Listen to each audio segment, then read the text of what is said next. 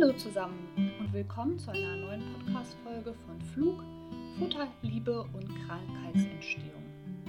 Ihr wundert euch bestimmt jetzt, warum ihr nicht wie gewohnt die Stimme von Nadine, sondern meine Stimme hört. Ich möchte mich kurz vorstellen. Ich bin die Jessica und da wir heute eine Hörerfrage beantworten wollen, und zwar von der Sandra, die uns gefragt hat, warum fressen Katzen eigentlich so viel Mist, zum Beispiel Plastik, und was kann man dagegen tun? Naja, da diese Frage Nadine nicht einfach beantworten konnte mit Wechsel dein Futter auf eine andere Sorte oder eine andere Zusammensetzung, komme ich ins Spiel. Ich bin vom Beruf Wissenschaftlerin und arbeite gerade in einem Forschungslabor. Und leider kommt mir diese Frage auch ziemlich bekannt vor, da auch unser Kater Janusz vor keinem Plastik Halt macht. Egal ob es Toilettenpapier, Verpackungen sind, Plastiktüten, Prospekthüllen, er knabbert einfach alles an. Daher hat es mich auch besonders interessiert, was denn jetzt genau die Wissenschaft und die aktuelle Studienlage zu diesem Thema sagt und ob man nicht doch etwas dagegen tun kann. Genau, und daher habe ich mich äh, mit dem Thema weiter auseinandergesetzt und die aktuelle Studienlage sowie wissenschaftliche Publikationen durchforstet und Folgendes gefunden. Dieses Phänomen, dass Katzen Plastik, Wolle oder sonstige Dinge fressen, die eigentlich nicht zur Nahrung dienen, das nennt man auch das sogenannte Pika-Syndrom. Wobei das Wort Pika lateinisch für Elster steht, was ich sehr passend finde. Darunter versteht man eine seltene Essstörung, wobei dann eben die Katzen Dinge zu sich nehmen, die allgemein als ungenießbar oder als ekelerregend gelten. Diese zwanghafte Störung findet man auch beim Menschen. Genau, und seit etwa 40 Jahren wird zu diesem Thema geforscht, wobei die meisten Studien aus Fragebögen bestehen, die den Besitzern zugeschickt wurden und die dann diese eben selbstständig beantworten müssen. Es gibt also jetzt keine Laborversuche, wo man zwei Gruppen Katzen hat und diese beobachtet. Genau, und die Ergebnisse aus den Studien möchte ich hier für euch einmal kurz zusammenfassen. Was ich als erstes sehr interessant fand, war, dass in einer Studie ein Besitzer beschrieben hat, dass seine Katze quasi auf der Suche nach dem Suchtmaterial wie Plastik oder Wolle ist. Dass selbst die Katze, wenn das Material noch verschlossen in einer Tüte oder in einem Schrank liegt, versucht heranzukommen. Genau das sehen wir auch immer bei Janusz. Wenn wir Plastik mit nach Hause bringen, müssen wir das sofort wegpacken. Selbst wenn es in einem Schrank ist, äh, wird er versuchen, dahin zu kommen. Und das Interessante ist, dass es an manchen Tagen für ihn völlig uninteressant scheint, dass wir die Plastiktüten hier rumliegen lassen können und es ihn null interessiert und wir schon hoffen, das Problem hat sich von alleine erledigt. Und an anderen Tagen fängt er morgens an, Plastik zu suchen und hört abends damit auf. Besonders häufig wird verzehrt Plastik, wie in unserem Fall, aber auch Haargummis, Wolle oder Schuhbänder sind beliebte Opfer der Katzen. Einige Studien konnten zeigen, dass dieses Phänomen oder diese zwanghafte Störung rassenspezifisch ist, da Siam- oder Birma-Katzen besonders häufig betroffen scheinen. Hier war die Studienlage nicht ganz eindeutig.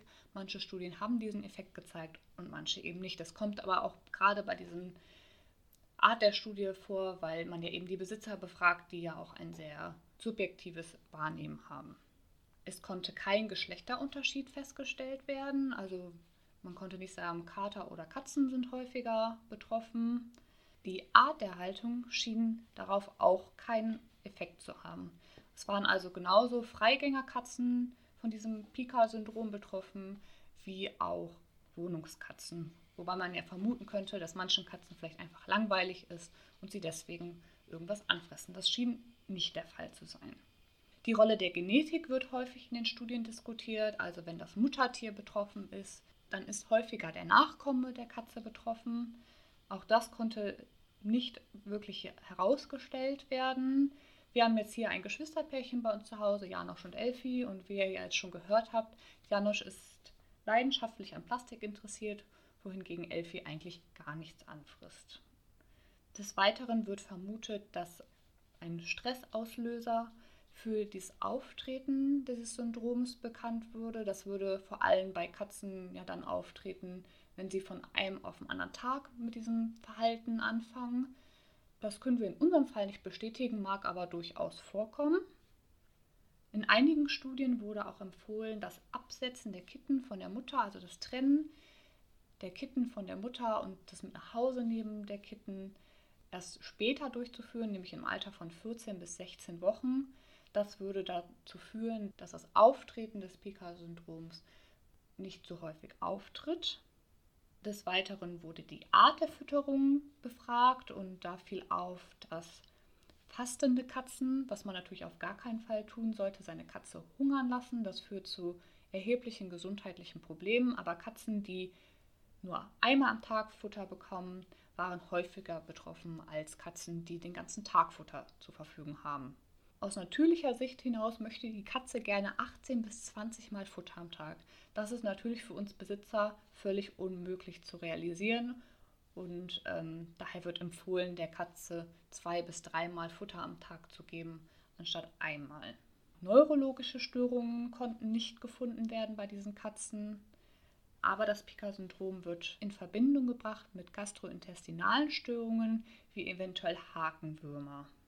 Häufig zeigten auch Katzen, die an dem Pika-Syndrom leiden, Erbrechen, Durchfall und Verstopfungen, wobei hier auch nicht geklärt werden konnte, ob es die Folge ist, weil sie eben Fremdkörper fressen, oder die Ursache und ihnen quasi schlecht ist und sie versuchen mit diesem Verhalten, dieser, diesem Gefühl entgegenzuwirken. Wir können eher aus Erfahrung sagen, dass Janosch dann brav immer das Plastik wieder auskotzt. Genau, und damit endet auch schon die Liste mit den Faktoren, die in diesen Studien untersucht worden ist. Also leider konnte man jetzt aus den Studien nicht wirklich ableiten, ob es einen Grund gibt und ob man das Verhalten der Katze damit verhindern kann. Als wir mit Janosch dann beim Tierarzt waren, einfach zu einem Check-up, haben wir auch erwähnt, dass er Plastik frisst und die Tierärztin hat die Vermutung aufgestellt, dass er besonders gerne Plastik mag, weil da Weichmacher enthalten sind und die Weichmacher würden eben für die Katze süß schmecken. Und es wäre quasi eine Süßigkeit, was ja ziemlich einleuchtend wäre, warum er es gerne frisst. Was auch dazu passen würde, ist, dass er weiches Plastik, in dem also viel Weichmacher enthalten sind, lieber frisst als hartes Plastik oder eigentlich frisst er gar kein hartes Plastik. So, jetzt habt ihr so einen Problemfall, wie wir zu Hause sitzen. Was macht ihr jetzt damit? Also wir versuchen einfach jegliches Plastik wegzuräumen. Alles andere wie Wolle, Haargummis oder sonstige Dinge, die in den Studien ernannt wurden, frisst er Gott sei Dank nicht. Also die Katze erzieht uns zur Ordnung. Was ich dazu gefunden habe, war ein Case Report. Das ist ein, eine Veröffentlichung, in der eben der Autor bestimmte Verhaltensweisen an einem einzigen Tier untersucht und versucht, dieses zu ändern oder eben aufzeigt, was er gemacht hat. Dort ging es um eine sehr verhaltensauffällige Katze, die eben diese Pika-Störung zeigte, aber auch Aggressionen gegen den Halter. Dort wurden eben vier Punkte aufgegriffen, die der Besitzer umsetzen sollte. Und das war eine tägliche Routine für die Katze zu schaffen, die, die abwechselnd ähm, die Aufmerksamkeit auf die Katze legte, die Katze zum Spielen aufforderte oder aber auch mal die Katze völlig ignorieren sollte. Wichtig war es, dass der Besitzer die Katze nicht bestraft und generell ruhig auftritt. Er sollte geeignetes Spielzeug verwenden, was jetzt hier nicht genau spezifiziert wurde. Und Futter sollte es nur zu klaren, festen Zeiten geben. Und fressbares Material, was er eben gerne frisst, sollte komplett weggeräumt werden. Genau, und im Endeffekt konnte gezeigt werden, dass mit diesen Änderungen die Katze das Verhalten zumindest reduzierte. Also wäre mein Tipp an euch, auf jeden Fall alles wegräumen, was eure Katze anfrisst. Regelmäßige Futterzeiten einrichten, auch gerne öfter am Tag, wenn ihr das schafft. Und auf jeden Fall die Katze auslasten mit geeignetem Spielzeug. Und äh, was wir auch versuchen, ist die Katze nicht zu bestrafen. Also wir sagen natürlich, geh da weg, aber wir werfen jetzt nicht mit dem Hausschuh nach der Katze. Das könnte weiteren Stress in der Katze auslösen. Was aber auch nicht schaden kann, ist natürlich gesundheitliche Ursachen abklären zu lassen, zum Beispiel einen Nährstoffmangel an Eisen oder sonstiges. Generell empfiehlt es sich ja mal ab und zu ein Blutbild zu machen. Was auch noch helfen könnte, ist das Futter umzustellen, zum Beispiel von nass auf Trockenfutter, da die Katzen dort mehr beschäftigt sind mit dem Futter und vielleicht dieses Kaugefühl nicht mehr brauchen. Genau, wir füttern übrigens ausschließlich äh, Trockenfutter. Und was wir auch machen, ist das Futter zu werfen, damit sie eben sich bewegen und was zu tun haben und sich nicht langweilen.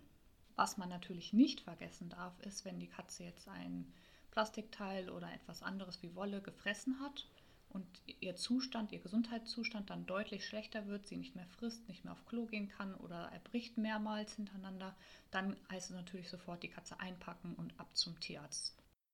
Ja, ich hoffe, einer der Tipps hilft euch in dem Umgang mit eurer kleinen Pika-Katze. Und wenn ihr auch Fragen habt, so wie Sandra, dann schreibt uns die doch gerne. Wir versuchen, die zu beantworten. Egal, ob ihr jetzt dieses Problem mit Ernährung behandeln könnt oder ob ich dann wieder versuche, dieses Problem aus wissenschaftlicher Sicht zu beantworten. Bis zum nächsten Mal. Tschüss.